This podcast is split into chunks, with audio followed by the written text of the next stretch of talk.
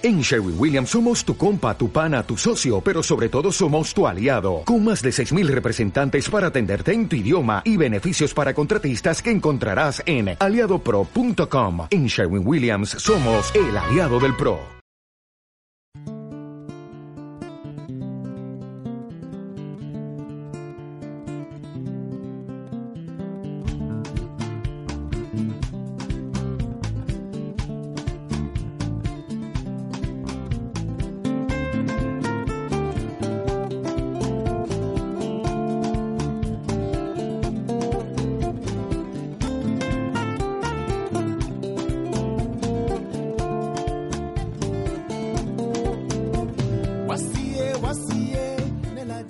Bienvenidos, bienvenidas a Sociedad Utópica, un espacio para todas aquellas personas y colectivos que piensan que un mundo más justo e igualitario es posible. En Radiópolis 88.0 FM, tu emisora comunitaria.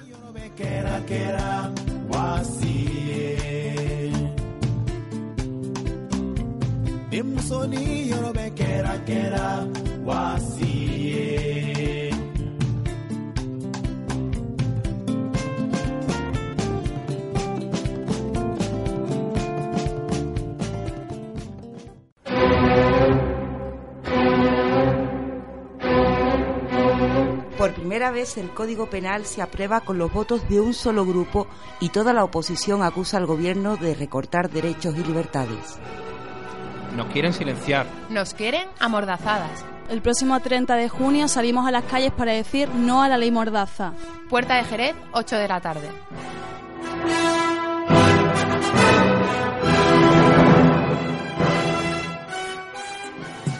Voy, vamos a ver, a ver qué pasa si no voy preso por la ley mordaza. Vamos a ver, a ver qué pasa si no voy preso por la ley mordaza. Vamos a ver si mejor yo ya me escondo, si me retracto de todo lo que he dicho. Si no soy bicho, yo solo soy del pueblo, del puro centro es de donde yo he nacido libertad nunca se había reprimido. Ahorita me veo con la boca amarrada. De los caribarros no puedo hablar más nada. Si me preguntan solo digo, no sé, no sé. Si todavía me siento libre, no sé, no sé. Y si llovió porque es que no hablo, no sé, no sé. Si alguien me está a mí callando, no sé, no sé. Quieren apagar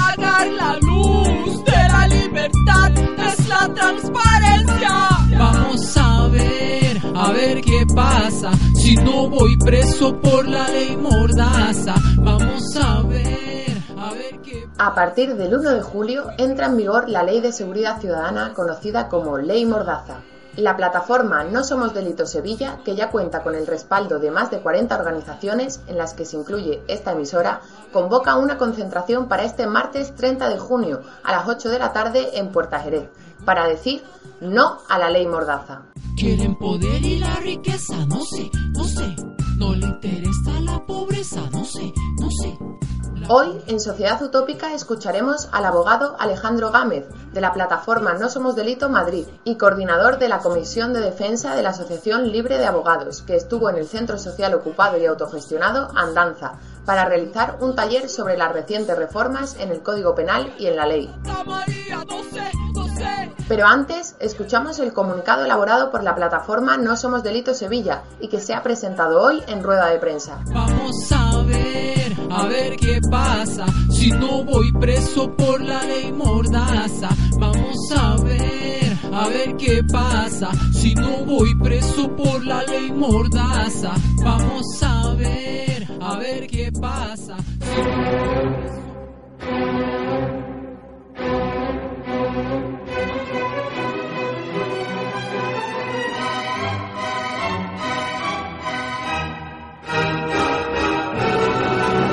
El próximo miércoles 1 de julio de 2015 entrarán en vigor la reforma del Código Penal y la Ley de Seguridad Ciudadana, popularmente conocida como Ley Mordaza, leyes que sancionan, prohíben y criminalizan prácticas tan normalizadas como parar un desahucio o asistir a una persona sin papeles, leyes que castigan la pobreza, la solidaridad y la protesta. Lo hacen en nombre de la seguridad ciudadana, pero son la respuesta de quienes sienten cualquier iniciativa social como una amenaza a sus privilegios. Emanan de su incapacidad para vivir con alegría, el despertar de la gente, la toma de calle, la defensa de derechos laborales o el uso de plazas como espacio de reflexión colectiva. Son leyes, además, que no tienen sentido. España es uno de los países con los índices de criminalidad de inseguridad más bajas de Europa. Muchos expertos y expertas juristas han lanzado una alerta. Estas leyes no crearán más seguridad ciudadana, todo lo contrario. Impedir un desahucio, manifestarse frente al Congreso o grabar a la policía sin su consentimiento estará multado con hasta 30.000 euros. Naciones Unidas, el Consejo de Derechos Humanos del Consejo de Europa, Amnistía Internacional y la Organización para la Seguridad y la Cooperación en Europa ya han criticado duramente estas reformas. El Tribunal Constitucional ha admitido a trámite un recurso de inconstitucionalidad.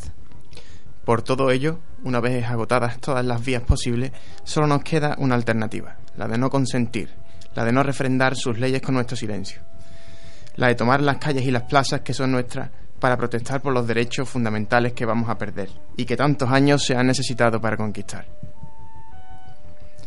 Las acciones tipificadas como delito en la ley Mordaza conllevarán multas que van desde los 100 euros hasta los 600.000 euros. Acciones consideradas leves penalizadas con multas de entre 100 y 600 euros. Negarse a identificarse. Ocupar un inmueble sin el consentimiento del propietario. Insultar a la policía durante una manifestación. Ocupar entidades bancarias. Ocupar la vía pública por venta ambulante, el llamado top manta. Consumir bebidas alcohólicas en la calle. Escalada de edificios. Acciones consideradas graves penalizadas con multas de 601 a 30.000 euros. Grabar a la policía y hacer uso de las imágenes sin autorización manifestarse frente a la sede del Congreso, del Senado o de parlamentos autonómicos si se perturba la seguridad. Impedir un desahucio. Negativa de disolución de concentración o manifestación. Consumir drogas en lugares públicos aunque no se trafique con ellas. Solicitar o aceptar servicios sexuales en la vía pública o en lugares donde haya menores. Acciones consideradas como muy graves y penalizadas con multa de 30.000 euros a 600.000 euros. Reunirse o manifestarse en infraestructuras de servicios públicos. Celebrar espectáculos o actividades recreativas en contra de la prohibición ordenada por la autoridad correspondiente. La nueva ley también legaliza las devoluciones en caliente, medida que ya ha sido criticada por el comisario de Derechos Humanos del Consejo de Europa.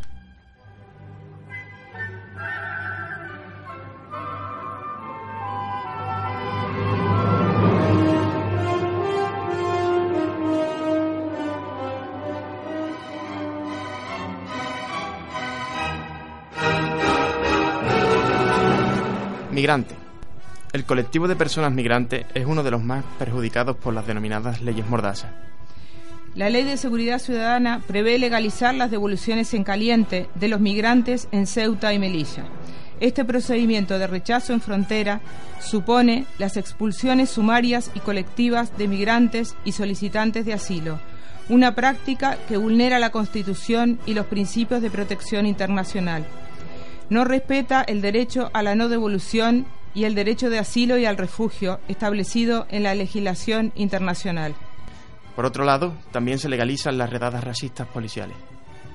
En cuanto a la reforma del Código Penal, nuevamente se imponen las penas privativas de libertad para los detenidos por el top manta y la posibilidad de expulsión si la pena recibida es superior a un año. Las faltas se convierten en delitos en el nuevo Código Penal y se penaliza dar trabajo a personas inmigrantes en situación irregular y la hospitalidad con el inmigrante salvo por razones humanitarias, término que introduce discrecionalidad. Vivienda.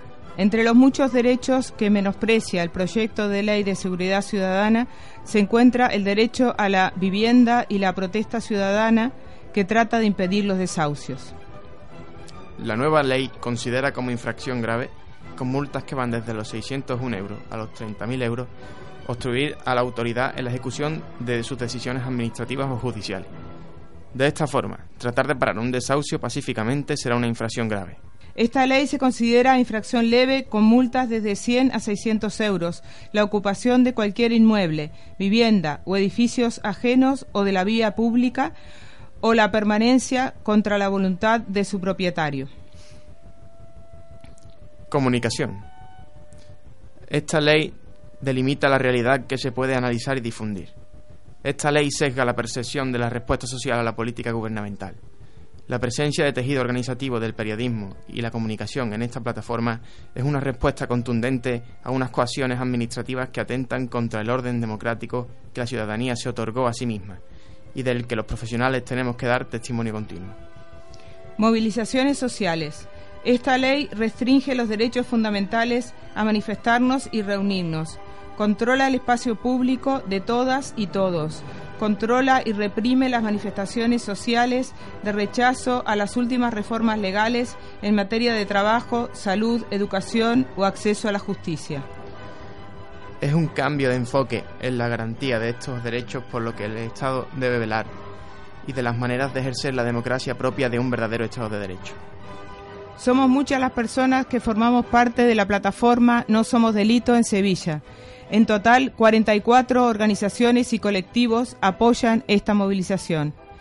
Frente Cívico Sevilla, Somos Migrantes, Sevilla Acoge, Ecologistas en Acción, Equo Sevilla, Podemos Sevilla, Izquierda Unida, Greenpeace, Corral Utopía, ABDA Sevilla, Foro Andaluz de Comunicación, Radiópolis, PA, UJC, Comisiones Obreras, CGT, ADA, Paralelo 36, Mujeres de Negro, Mujeres Supervivientes, Plataforma por un Nuevo Modelo Energético, Plataforma Auditoría Ciudadana de la Deuda, PACD, Paz Sevilla Este, Amate.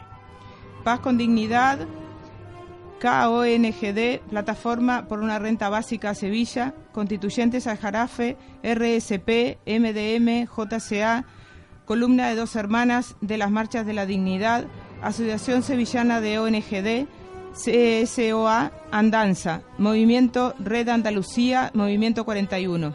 Demarcación de Colegios de Periodistas de Sevilla, SPA, Sindicato de Periodistas de Andalucía, RSP, Red de Solidaridad Popular de Alcalá de Guadaira, Open Cratio, Jaleo, Partido Comunista de Andalucía, RSP Sevilla, Fórum de Política Feminista y Asociación de la Prensa de Sevilla. Nos quieren silenciar. Nos quieren amordazadas. El próximo 30 de junio salimos a las calles para decir no a la ley Mordaza. Puerta de Jerez, 8 de la tarde. Hablo con tristeza desde un país reprimido ya no hay rabia, ya que nos la habéis prohibido. Quizá fue Disney quien nos sobornara, porque nuestros derechos ahora no son más que un cuento de hadas.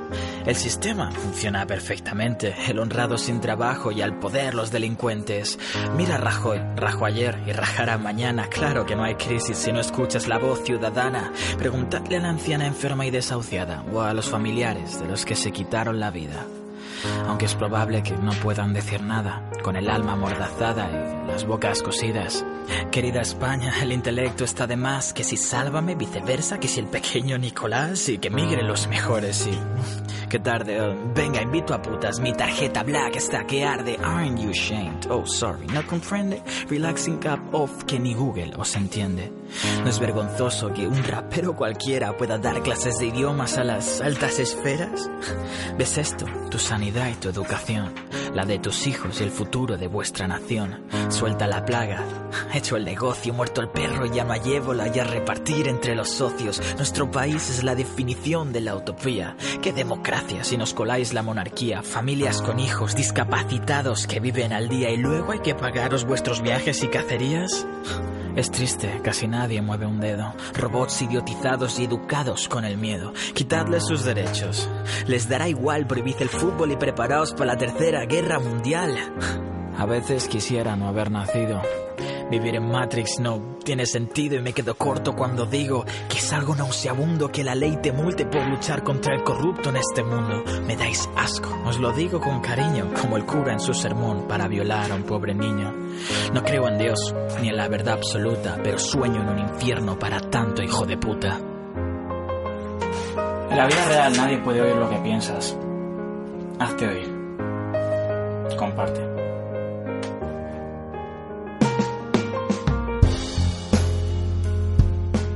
Somos delito en Madrid nació hace dos años con solo seis organizaciones. Hoy somos más, ya más de 100 organizaciones, incluyendo Amnistía, la plataforma del tercer sector, tal, pero al principio del todo éramos solo seis organizaciones. SOS Racismo Madrid, Brigadas Vecinales de Observación de Derechos Humanos, la Asociación Libre de Abogados, a la que yo pertenezco, la Asociación Sin Papeles de Madrid, Comisión Legal Sol, y nos pusimos desde el primer momento con el primer proyecto, anteproyecto de reforma del Código Penal, que no tiene, bueno, tiene mucho que ver, pero hay muchas cosas que han cambiado hasta ahora, en estos dos años, y nos pusimos a analizarlo. Y una de las cosas, nos dividimos por, por áreas de la reforma, y uno de los temas en los que más fricción hubo, más tensión, fue en los temas de los delitos de odio. La negación del holocausto, los agravamientos de los delitos cuando se ha hecho por motivos racistas o por motivos xenófobos, los que veníamos de una inspiración más legal, más jurista, más que estamos más metidos en el mundo penal y penitenciario, lo vemos una locura. Decimos, es que esto no se puede, no puede sancionar a alguien por ser un racista, no puedes meter a alguien en la cárcel por ser racista. Es un tema de libertad de expresión, aunque sea de tontos. Porque además, lo peor que lleva todo esto es que estás criminalizando también la falta de educación. Porque si te llega un neonazi y te dice, no sé quién, los moros son, no sé qué, los negros son tal, los judíos tal, a la cárcel. Pero te llega un neonazi un poco más espabilado y te publica un artículo basado en artículos falsos donde dice que la capacidad craneal de los ciudadanos subsaharianos por motivos debidos al sol es 45 centímetros cúbicos inferior a la de un caucásico, resulta que es ciencia. Está diciendo exactamente lo mismo. Es igual de perjudicial para la sociedad. Pero uno tiene educación y el otro no. Lo cual nos retrotrae a qué queremos en esta sociedad. ¿Reprimir el delito o prevenir el delito? La represión se utiliza cuando estamos de acuerdo con los parámetros y los valores de nuestra sociedad. Si nuestra sociedad pregona estos valores, que son muchas veces la uniformidad, un sistema económico para nosotros, y yo creo que todos estamos aquí, injusto, pero aceptado por la sociedad, que es el capitalismo. Al fin y al cabo dice que el egoísmo de cada uno es bueno porque acaba redundando en beneficio de todos los demás, pues aceptamos el sistema de la represión, porque todo lo que se sale de ese sistema es válido. Sin embargo, si aceptamos como o lo que debería ser el código, todos los penalistas lo, vemos así, que hay algo mejor que un código penal malo o bueno, es que no haya código penal. Algo mejor que el código penal es la mejor solución antes. La solución nunca es castigar más. Me, me ha gustado contar este ejemplo que lo hemos vivido en nuestras propias carnes de discusiones absolutas de no vamos, estamos haciendo una crítica al código penal, a la reforma del código penal, no vamos a poner como felicitación expresa el que se sancione más gravemente las conductas xenófobas o racistas, porque nuestro objetivo es que haya que utilizar lo menos posible el Código Penal, y menos aún cuando estas actitudes no son claramente lesivas. Estamos hablando solo de opiniones, no de ponerlo en práctica, que es lo que vamos a ver ahora. Nos vamos a llevar las manos al cielo cuando el Código Penal, ahora lo veremos, sanciona la difusión de mensajes donde se difundan, o bueno, difusión de manifestaciones donde luego se cometan actos de violencia.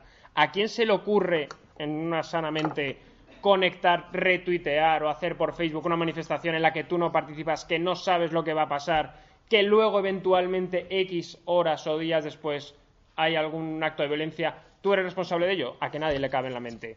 Pues es lo mismo no podemos poner la antesala, la, prevención de ese delito, no podemos ir adelantando las fases hasta el momento en que cualquier expresión pueda ser constitutiva de esa apología, de esa difusión o de esa incitación al delito. Como hemos dicho antes, vamos a hablar del Código Penal y la Ley de la Ciudadana. Pero es que no es solo eso, es que esta deriva autoritaria de la que habla, esta involución anunciada, no se ciñe solo a estas dos leyes. Estamos hablando de todo un entramado legal salvaje que viene a restringir todos nuestros derechos y muy en particular los del acceso a la justicia o la justicia en sí. es la reforma del Código Penal, es la ley de seguridad ciudadana, pero es también la reforma de la ley de enjuiciamiento criminal, que va a poner un coto de seis meses a las investigaciones de los delitos. En seis meses es muy fácil investigar a alguien que ha robado en el Mercadona, pero es complicadísimo investigar un asunto de corrupción. Imaginaos lo que va a pasar con ellos. O la reforma de la ley de enjuiciamiento criminal también mete, por todas sus narices, un procedimiento específico que dice que las sentencias del Tribunal Europeo de Derechos Humanos solo se aplican a aquellos que en su momento hayan también ido al Tribunal Europeo de Derechos Humanos.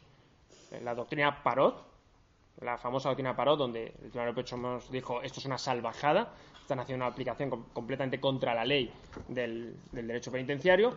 Ahora, según la ley de enjuiciamiento criminal, si sale, todos tendrían que aplicar este procedimiento especial para que se aplicara la doctrina del Tribunal Europeo de Derechos Humanos. Están poniendo obstáculos procesales a la aplicación de la justicia.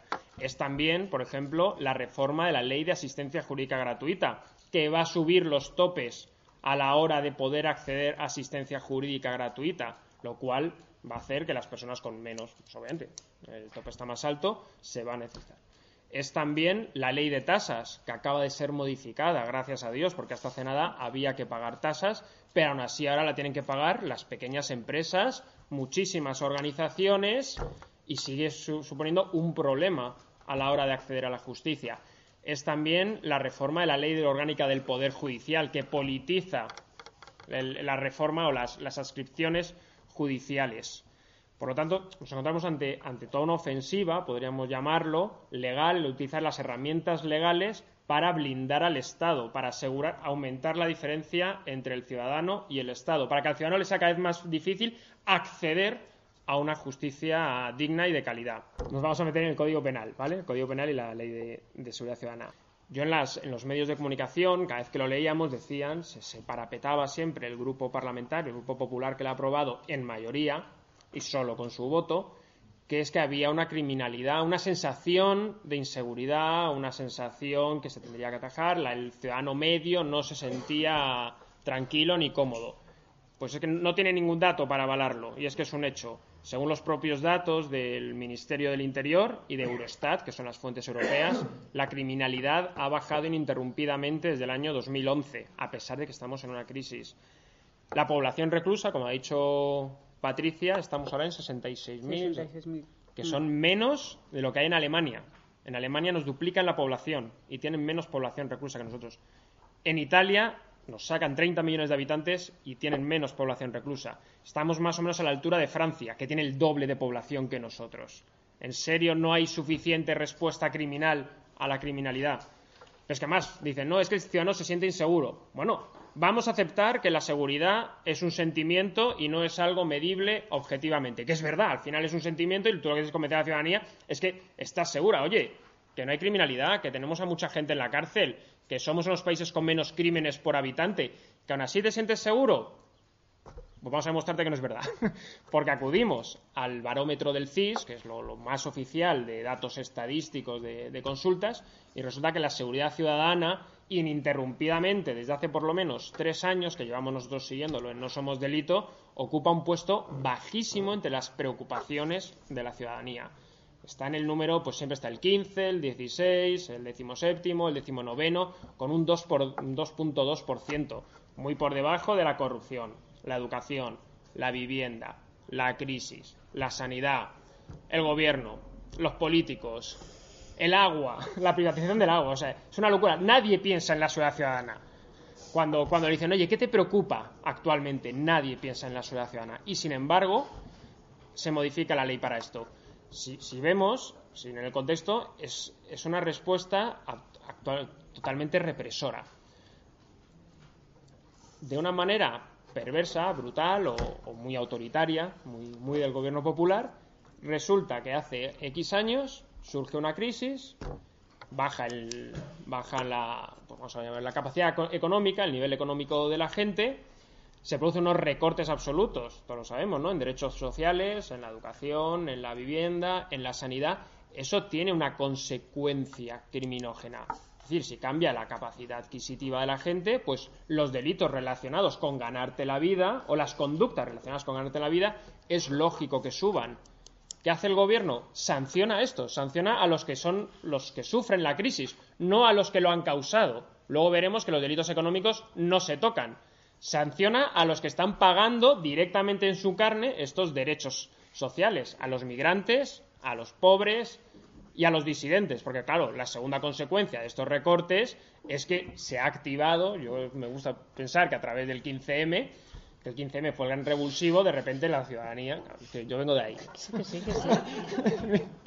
es que esto lo tenemos muy hablado. Es mi mito, es mi mito particular. Entonces, se alza la voz, se alza la ciudadanía y de repente las manifestaciones, las reuniones, todo tipo de iniciativas ciudadanas, los scratches empiezan a surgir. ¿Y qué se le ocurre al gobierno? ¿Para qué vamos a escucharles si podemos reprimirles? No nos gusta lo que dicen, así que va, en vez de tenerles en cuenta, vamos a, vamos a sancionarles. Una parte por el Código Penal y otra parte por la Ley de Seguridad Ciudadana. Por eso están perfectamente imbricadas.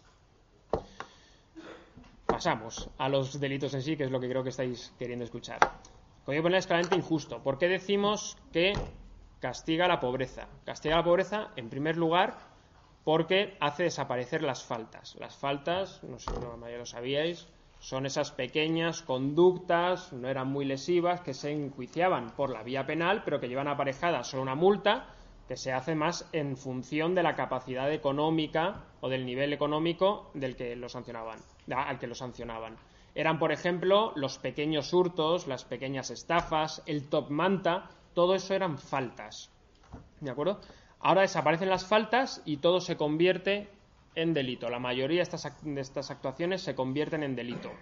Con lo cual vamos a tener, de una manera completamente surrealista, que robar, por ejemplo, tres veces un cartón de leche en el Mercadona o en el corte inglés o en el día donde sea, va a poder ser castigado con prisión a partir de la tercera vez. En cambio, defraudar 119.999 euros en un año a la, hacienda pública no es delito. Es más, es aún peor.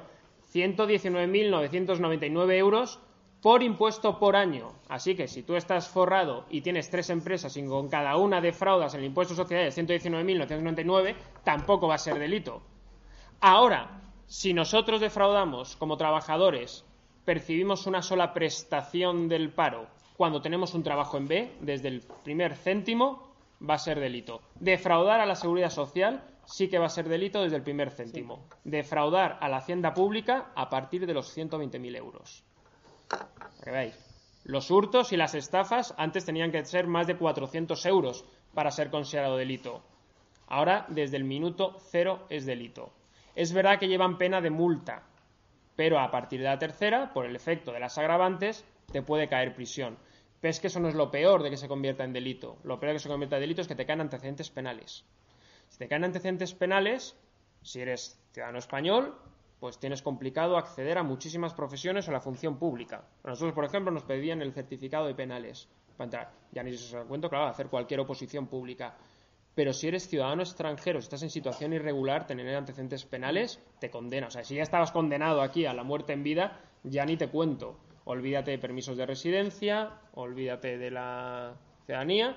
Claro, si te olvidas del permiso de residencia o de trabajo, olvídate de poder tener una vida, tener un trabajo y es la criminalización, es el, el giro. Estás aquí en negro, como te ganas la vida en negro, acabas teniendo decentes penales, con lo cual tienes que mantenerte la vida aquí en negro. Se sanciona también la migración, ya no solo a través de los antecedentes penales, sino que se vuelve a sancionar el top manta. Hasta el año 2010 el top manta era delito, se logró quitar, que fuera, que fuera una falta y por lo tanto los, los migrantes que se ganaban la vida con el Tom Manta no tenían antecedentes penales. Ahora vuelve a ser delito más expresamente. Está expresamente previsto.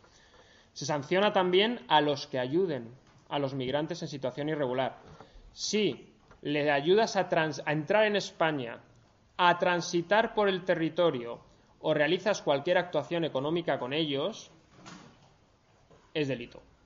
La única excepción es cuando no lo hagas con ánimo de lucro. Que en el fondo, si analizamos lo que dice el Tribunal Supremo sobre el ánimo de lucro, es en cualquier momento en que ganas algo dinero hay ánimo de lucro. Es decir, solo puede ser una hermanita de la caridad si le tienes alojado en tu casa, le das de comer gratis, le das toda la libertad del mundo, entonces sí, hay unos fines humanitarios y no entra en ánimo de lucro. Pero si le alquilas la casa a precio de mercado, si le das un trabajo, ojo, a una persona, a un migrante le das un trabajo en B porque no tiene otra forma de ganarse la vida, estás cometiendo un delito. Si aceptas cualquier negocio jurídico con él donde haya un intercambio económico, ya hay ánimo de lucro. lo digo porque, por ejemplo, cuando hablamos siempre de lo que es el ánimo de lucro no, hablamos siempre, bueno, y si robas un libro del, del corte inglés y lo regalas por ahí, no, no, hay ánimo de lucro. Aunque tú no te hayas beneficiado, ahí hay ánimo de lucro. Por lo tanto, cualquier actuación con un migrante podría llegar a ser calificado como delito. Es una ley que castiga, por supuesto, a los disidentes. Sé que estamos aquí todos muy preocupados de qué va a pasar con los manifestantes, si vamos a ir a la cárcel o no. Pues hombre, no vamos a la cárcel, pero es verdad que hay dos delitas, dos actuaciones particulares que sí que eh, son consideradas delito. La difusión de mensajes que puedan de manifestaciones y actos públicos donde pueda haber violencia y la ocupación de, perdón que lo lea, sí, la ocupación de locales comerciales durante el horario de apertura al público cuando se imponga algún tipo de alteración. Léase ocupar los bancos por la paz. Está pensado para eso específicamente. Ahora ya han sacado una nueva, la para lo que va a hacer es, su nueva iniciativa va a ser en colas de muchísimas personas, cada uno monedas de un céntimo, meter 500 monedas de un céntimo y que se lo, y que se lo cambien paralizan durante media hora. Llega luego otro con lo mismo, ya eso ya no es delito, porque están prestando un servicio. Pero el quedarte ahí, como ha pasado al menos en Madrid, ha pasado muchas veces en, una, en, un local de banca del Banco Santander para lograr negociar un, un desahucio, eso va a ser delito a partir del 1 de julio, si se quedan contra la voluntad, que obviamente siempre es contra la voluntad, de los dueños de Bankia. ¿Qué es más delito también? Casi todo. Pues es que casi todo, sí. A ver, emplear extranjeros, la ayudarles a entrar en España, quedarse en España, entrar o transitar por España, la libertad de huelga, por ejemplo. Los delitos económicos, por supuesto, nos han tocado. Se han tocado muchos, dicen que los han mejorado técnicamente, pero las penas siguen siendo exactamente igual. Es más, en varios de ellos, que son un poco complicados, administraciones desleales, se introducen que si tú devuelves el dinero antes de cierto tiempo, entonces se te atenúa la pena casualmente al que roba un, siempre al brick de leche del Mercadona, si tú devuelves el brick de leche no se te atenúa, ¿eh? Para que veáis la diferencia entre los crímenes de cuello blanco y los crímenes de los pobres.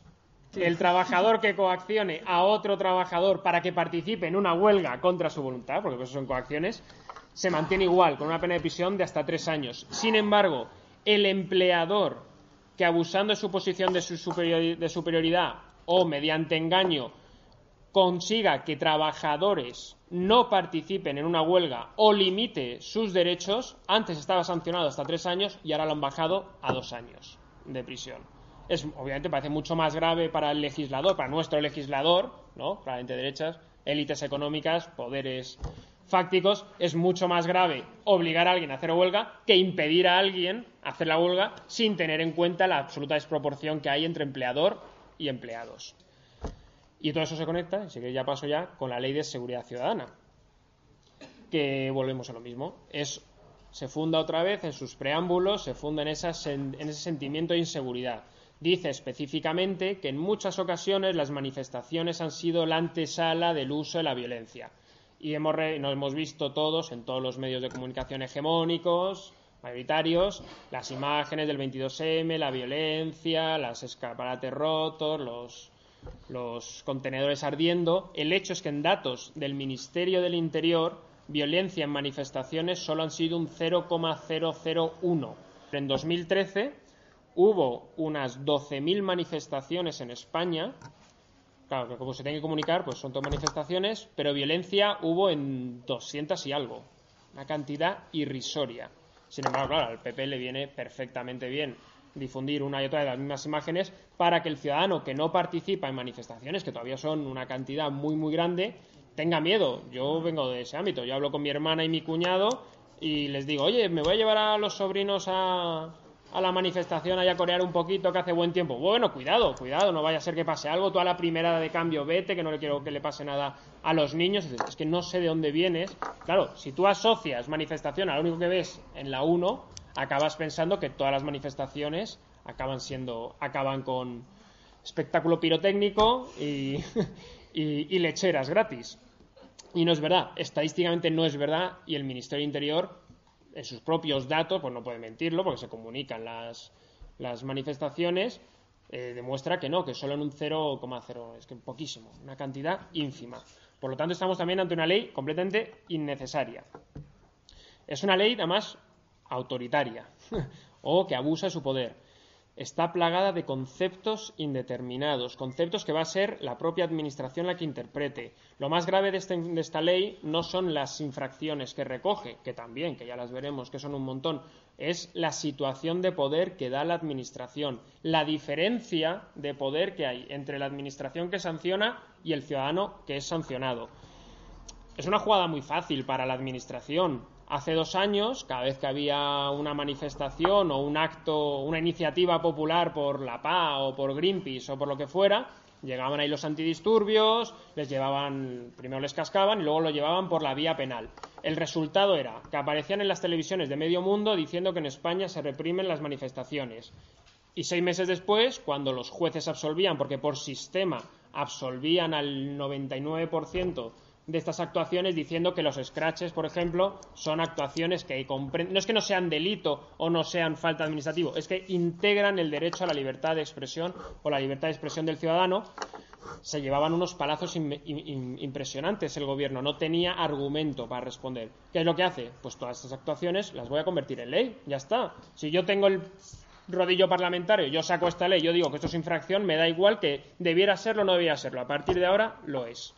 Es más, como tampoco pueden, eh, bueno, de hecho es que la jugada es tan buena, claro, lo paso por vía administrativa, me llevo la pasta, porque las multas es una, es una fuente de recaudación importantísimo, al menos en Madrid, y además de alguna manera desactivas ese hálito romántico. No es lo mismo, y lo vimos ayer, el Alfon Libertad va a entrar en la cárcel, que se moviliza todo el mundo, con que de repente a cada uno nos pongan 300 euros, 300 euros, 300 euros, 300 euros.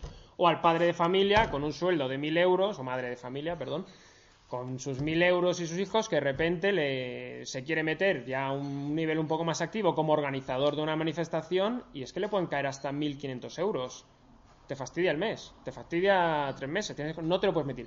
La a mí lo que me fastidia es que esta ley ya ha conseguido su objetivo, que es meter miedo a la gente. La gente ya tiene miedo de ir a manifestaciones, porque luego las sanciones no son mucho más amplias, ¿de acuerdo? No son mucho más altas las cuantías, pero la gente ya tiene miedo, ya llegas a las reuniones, ya sabes lo que se dice, y esto es sancionable, y esto es sancionable, y voy a entrar en la cárcel, y cuánto me va a caer. He leído que hasta 600.000 euros. No, no va a pasar nada de eso, pero el miedo ya lo tienes. Y ante la duda, hay un porcentaje muy importante de población la que no está tan, tan, tan inmersa, tan comprometida con esto, que se lo va a plantear dos veces, o que directamente ya se ha planteado que no va a ir y ha tomado la decisión. En ese sentido, chapó por el gobierno porque lo ha conseguido como unos campeones, a pesar de que cinco relatores de Naciones Unidas, el comisario de Derechos Humanos del Consejo de Europa y la consejera de Justicia del, perdón, la comisaria de Justicia de la Unión Europea hayan dicho que estas leyes, que esta ley, la ley Mordaza, es completamente, bueno, no va a decir inconstitucional, pero está diciendo que hay que cambiarla porque está limitando gravísimamente el derecho a la libertad de expresión, la libertad de manifestación, la libertad de reunión y la libertad de información. Es más, la comisaria de, de Justicia de la Unión Europea hace nada nos dijo, bueno, nos dijo, yo no me reuní con ella, pero nos reunimos con el segundo y nos dijo que estaba planteándose hacer algo parecido o estaban en la Unión Europea dudando si España estaba entrando en la, misma deriva que Hungría. Hungría, no sé si la conocéis, pero es un estado, yo voy a decir, casi fascista. No tiene, Meten, han metido en la cárcel a no sé cuántas organizaciones sindicales, tiene su propia organización paramilitar, tiene unos, la violencia está al orden del día en las manifestaciones ahí, en la, represión policial, y han sacado leyes bastante más, bastante más duras que estas, hasta el punto que el Pleno de la Unión Europea tuvo un debate hace unos meses sobre qué hacer con Hungría, si aplicaba los mecanismos comunitarios específicos para expulsar a un Estado miembro de la Unión Europea si no cumplía con los requisitos mínimos que había que estar para estar en la Unión Europea, que es acatar el Convenio Europeo de Derechos Humanos y respetar los valores que están, el convertir Europa lo que ellos llaman ese espacio de libertad y seguridad. Pues la comisaria decía, España no ha llegado al nivel de Hungría, pero es que está cayendo en esa deriva, es decir, vamos a tener que plantearnos antes o después. La respuesta del gobierno a estas críticas son dos. Una de Fernández Díaz, el Ministerio del Interior, que dijo que esta gente que criticaba no se había leído la ley, Y la otra, que fue del Ministerio, del Ministro de Justicia, que dijo que ellos no tienen los problemas que desde Bruselas. Es muy fácil opinar así porque no tienen los problemas que tenemos en España. Solo dicen, claro, en Bruselas, en Bélgica o en Francia, donde el movimiento ciudadano es muchísimo más potente que en España. Yo viví seis meses en Francia, todos los días había huelga de autobuses, todos los días iba a la universidad andando. Aquí no. Aquí parece que montas una huelga general, se paraliza el país y todos los empresarios y todos los están montando el extensivo que esto va a ser el caos. No, no es el caos. Manifestaciones no es el caos. Tener una manifestación es, el, es la forma más básica y más comprometida y más cercana que tiene un ciudadano de hacer valer su su voz política. No podemos conformarnos con votar cada cuatro años. Salir a la calle es perfecto. Unirnos, demostrar que hay otra forma de hacer política. Eso que conseguimos con el 15M. Que sí, que sí. Ala, toma.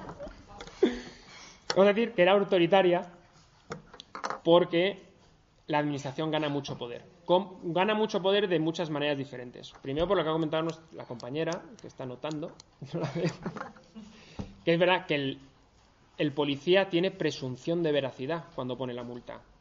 En el procedimiento administrativo no, ser, no tiene las mismas garantías procesales que ante un juzgado. La administración es juez y parte. La administración te pone la multa, abre el procedimiento, evalúa las pruebas y te impone la sanción.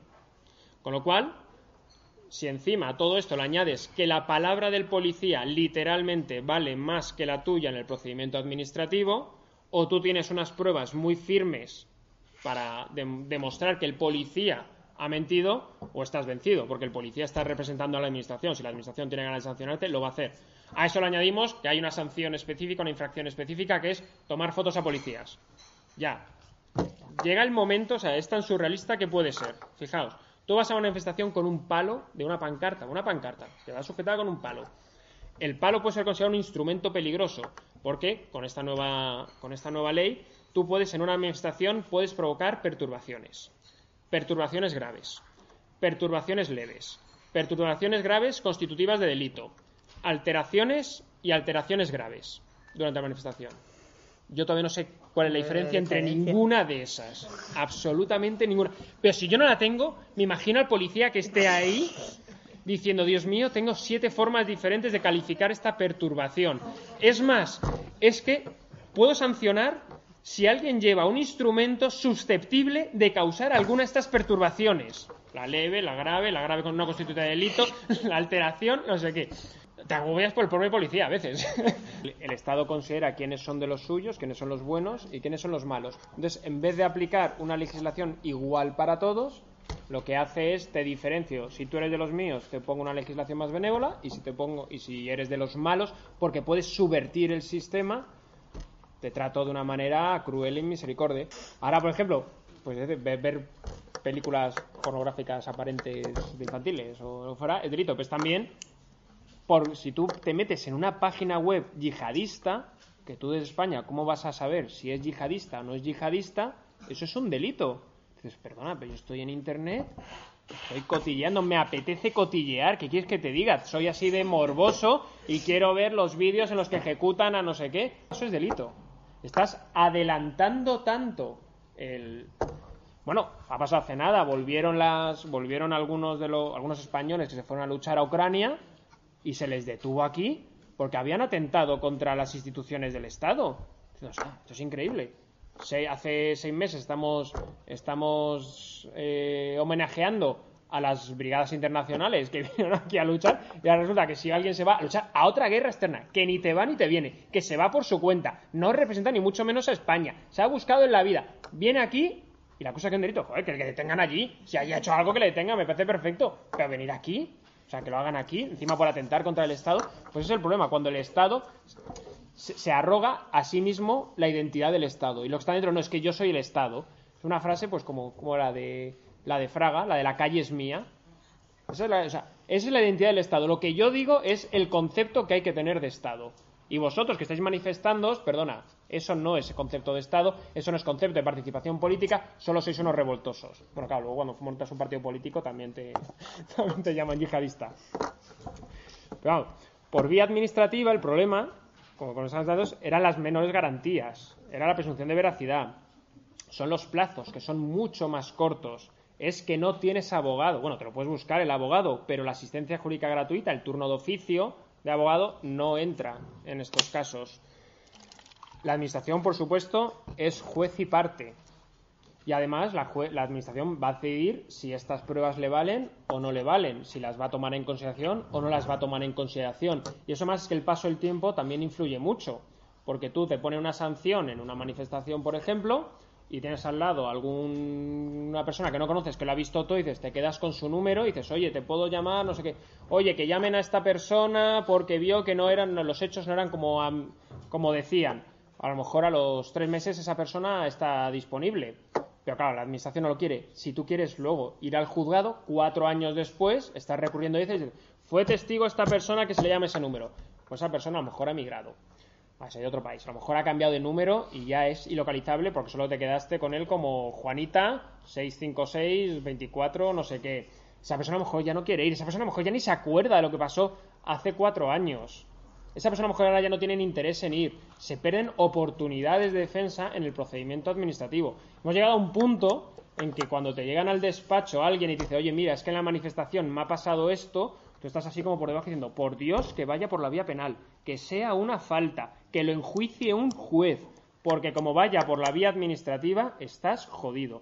Porque a lo mejor ganas a la larga, pero vas a perder no sé cuántos meses, vas a tener que adelantar la sanción de la multa además vas a tener que pagar un abogado para el procedimiento contencioso administrativo. Y todo esto, si tienes suerte, y al cabo de cuatro años te toca un juez de lo contencioso administrativo más o menos garantista.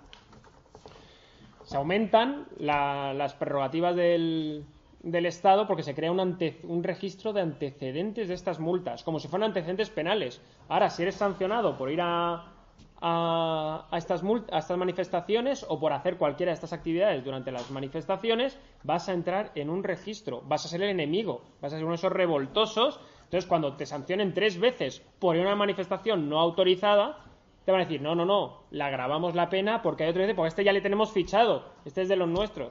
Como los antecedentes penales criminalizan la actuación, en este caso, la libertad de expresión y manifestación de los ciudadanos. Además, por ejemplo, permiten de una manera bastante indiscriminada los cacheos, las identificaciones corporales.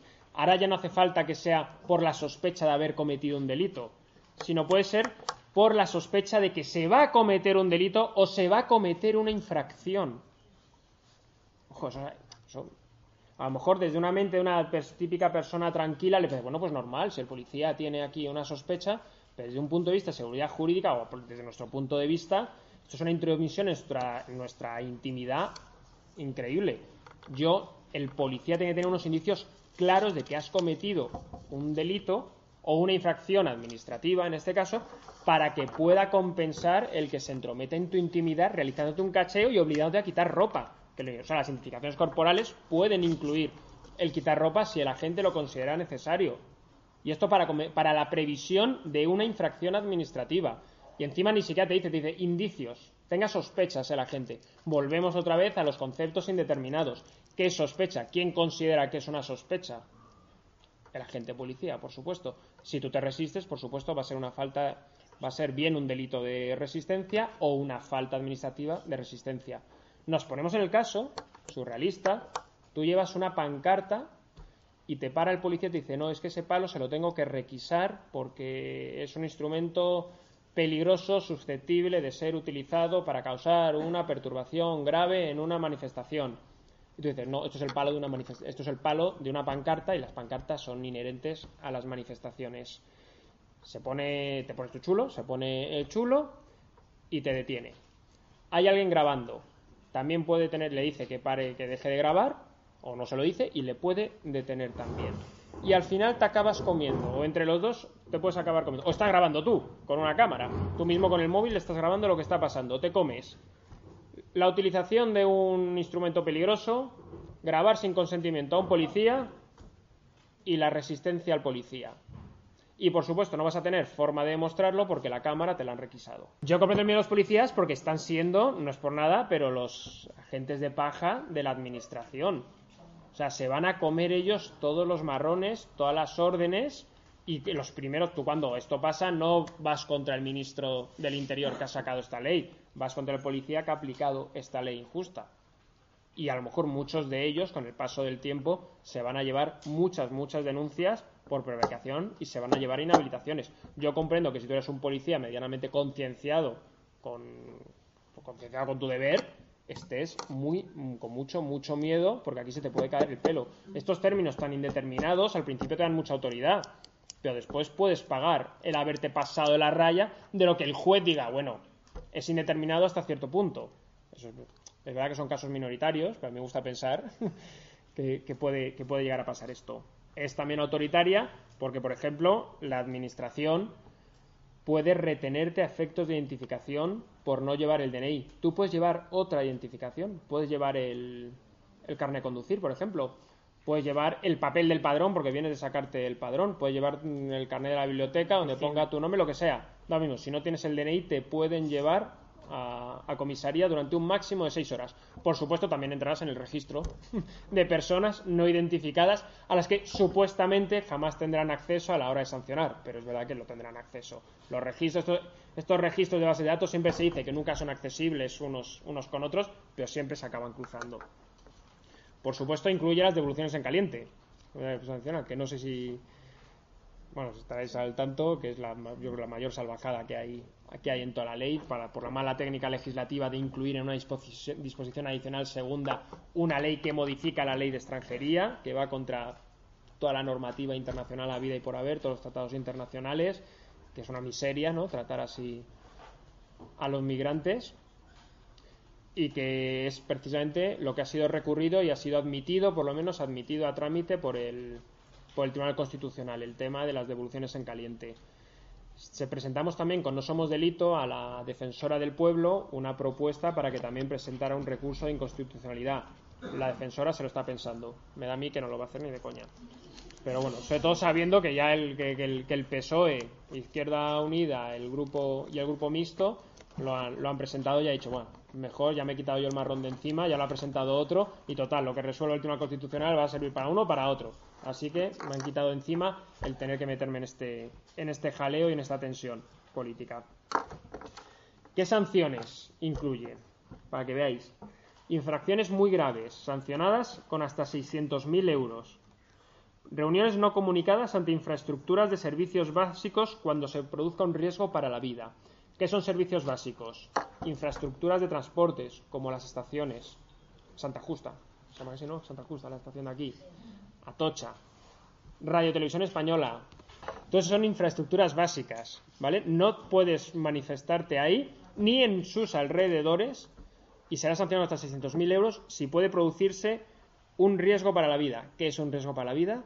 Volvemos a otro término no, es que se podían caer al puerto, es que se podían caer a las vías, no, es que una persona le ha dado un, por el calor le ha dado y la apretujón y el agobio, podía haber habido una, una estampida, todos esos son riesgos para la vida. No exige, para, el tráfico, no exige que se produzca esa lesión a la vida, dice que se puede producir un riesgo para la vida, 600.000 euros. Celebración de espectáculos, esto es muy importante para aquí, ¿eh? Celebración de espectáculos o actividades quebrantando órdenes o suspensiones previas de la autoridad. Esto lo hemos vivido en Madrid. Hubo una campaña a raíz del hace dos años, el día de Nochevieja, os acordáis, en una discoteca en Madrid murieron seis jóvenes porque la discoteca tenía un aforo de, no sé, de 100 y había 3.000. Pues con esa, con, esa, con esa excusa, todos los centros sociales ocupados de Madrid durante varios meses sufrieron un acoso por parte de la policía municipal prohibiendo todas las actividades. Cada vez que se difundía por internet, por Facebook, por Twitter, una de concierto, no sé qué, o comedor, o lo que fuera, eh, para recaudar fondos para lo que sea, te aparecía el día antes, para joder más, la policía municipal, decreto del ayuntamiento, bando del ayuntamiento diciendo que por motivos de seguridad, porque este centro no reúne las los, temas de salubridad, higiene y de emergencias en caso de, que suceda cualquier cosa, no se puede celebrar el evento. Ahora estaríamos hablando de 600.000 euros si hubiéramos seguido, si hubiéramos celebrado la fiesta, hubiera aparecido la policía municipal. Así que que no lo hagan asociaciones constituidas, porque si hay alguna, si, si lo firma alguna, alguna organización constituida legalmente, van a ir a por ella. Lo bueno aquí sería que no se presentara nadie, no firmara nadie, y entonces no hubiera nadie que identificar y todo el mundo fuera gente que ha acudido pero que no ha organizado. Infracciones graves. Pues perturbación de actos públicos, se me está ocurriendo actos públicos solemnes y religiosos, dice, dice una, una, una frase muy larga. Yo estoy, me estoy acordando de Femen, los actos estos famosos de Femen, a la salida de las iglesias, no sé qué, es esto. Perturbaciones graves en manifestaciones frente a las Cortes, aunque no estén reunidas. Una manifestación donde haya cualquier tipo de perturbación que es prácticamente consustancial, lo dice el Tribunal de Derechos Humanos, si se manifiesta la gente, es inherente y consustancial a cualquier manifestación que haya algún tipo de, ellos lo llaman muy, muy, muy kitsch, disrupciones en, en la vía pública. Lógico, ocupas la calle, mueves los no sé qué, si hay vallas, tiran las vallas, lo que hay, no, no estamos y eso no implica que haya violencia en la manifestación. Pues estas perturbaciones, que no violencia, cuando sea frente a las Cortes será una sanción grave, con hasta 30.000 euros. Y no hace falta que las Cortes estén reunidas, puede ser un domingo. O sea, aquí se está, se está protegiendo el concepto de Estado, el propio edificio, antes que la propia actividad de los legisladores, que son los que nos representan. Son infracciones graves los desórdenes causando una alteración en la vía pública. Lo mismo, cruzar, lo típico de cruzar contenedores, bloquear la vía pública, hasta 30.000 euros. Actos de obstrucción a la justicia. Esto va contra los desahucios. Ahora, el que impida a la comisión judicial que va a ejecutar un desahucio, se nos encadenen, lo que sea, se resistan, se metan dentro de la casa, sanción de hasta 30.000 euros. Desobediencia o resistencia leve a la autoridad y, y, y vejaciones. Cuando no hagas caso a la autoridad sin llegar a un nivel de violencia, a un nivel de resistencia constitutivo de delito, que volvemos a lo mismo, ¿quién lo va a decidir? El policía, que es el que pone la denuncia. El policía, cuando tú te resistas a él, va a ser el que decida si lo lleva por vía administrativa o te denuncia por vía penal. Falta de colaboración con las fuerzas y cuerpos de seguridad del Estado en la investigación de un delito. Flípalo. A mí eso me parece increíble. Además, que están, se están metiendo ya en la vía penal. O sea, es como. Yo puedo tener mil motivos por los que no puedo colaborar en la, con, las fuerzas y cuerpos de del Estado. Algunas sean legítimas, algunas pueden que no lo sean. Pero bueno, desde luego castigar con hasta 30.000 euros. Sobre todo porque lo pueden, si es vía penal, lo pueden llevar al juez y que sea el juez el que te obligue, y sea una autoridad judicial el que te diga tienes que comparecer ante el juzgado y te pongo la multa correspondiente si no lo haces. O te, te meto un procedimiento penal aparte por falso testimonio o por negativa a colaborar. Uso de imágenes de las fuerzas y cuerpos de seguridad del Estado cuando no perjudique el derecho de información, que es una coletilla absolutamente barata, falsa, no sirve para nada. Porque va a ser el policía en el que ese momento decida si quiere impedir o no que se te tome. Más que dice que no se pueden tomar imágenes cuando afecte al policía, afecte a su familia o afecte al éxito de la operación. Es decir, en cualquier caso, prácticamente. Sobre todo porque va a ser el policía el que decida si le afecta a él o no le afecta. Y son infracciones leves, castigadas con hasta, con hasta 600 euros, falta de respetos a la autoridad, vejaciones, insultos, pues no sé, se me ocurren mil cosas. Ocupaciones de inmuebles, como esta, ¿de acuerdo? Ocupaciones de inmuebles contra la, la voluntad del dueño y bloquear la vía pública, incumplimiento de restricciones de circulación. Cuando una manifestación se bloquea la vía pública porque estás en una estás en una acera pequeñita, viene más gente de la que está prevista y acabas, pues se desborda la manifestación, pues eso también es sancionable. Yo creo que es importante seguir saliendo a la calle, creo que es lo más fundamental del mundo, porque los derechos se, se, ganan ejerciéndolos, y si nos quieren quitar el derecho a la manifestación, lo que tenemos que hacer es manifestarnos, no nos queda otra. Sobre todo porque más que desde Europa hay cada vez más, más run run, hay más, más voces, más voces críticas. Realmente es que el PP se ha quedado solo con esto, es que esta ley de ciudadana el Consejo Fiscal informó en contra, no, perdón, el Consejo de Estado informó en contra, el Consejo General del Poder Judicial opinó en contra, el Consejo General de Abogacía Española opinó en contra, todos los, ya he dicho, los estamentos internacionales.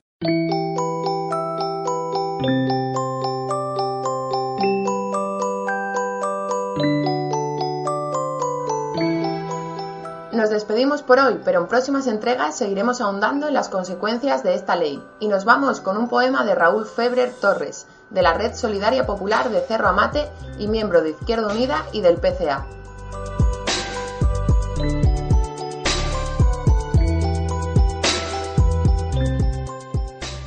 El miedo.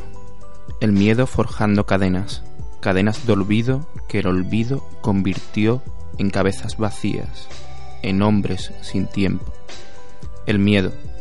El miedo que siembra en baldíos horizontes de huesos y carne en pensamientos. El miedo. El miedo que siembra en tierras sin desgarros, en tierras secas de rojos surcos y dibujados cuerpos. El miedo. El miedo que el hacha de nombres y hombres rompieron subidos en el tiempo del sueño hecho viento. El miedo. El miedo de la tierra convertida en cuerpo, nombrada, nombrado, Campamor, Allende, Alfón, Carmen, Carlos, Manuel, Celia, Julia y trece rosas hechas verbo.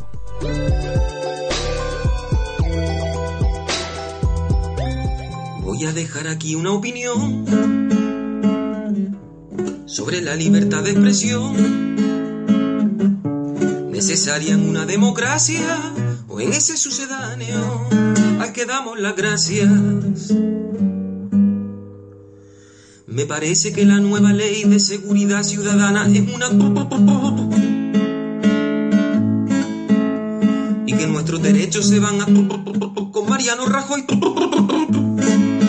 Que me censuran mis gritos de entusiasmo, diré que esta ley no es franquista ni yo utilizo el sarcasmo. Diré que esto es un paso adelante y yo no uso la ironía. Diré que el PP es un sueño para la ciudadanía. Creo que ya ha pasado el filtro sensor de la policía para explicar bien lo que pasa. Quiero decir que yo me defeco sobre y su ley mordaza.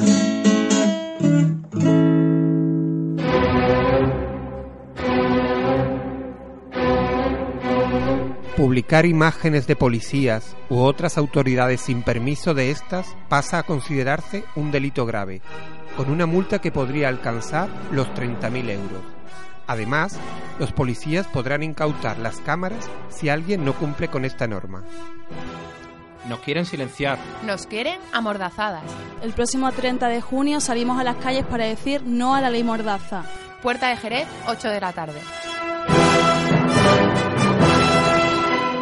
Thank.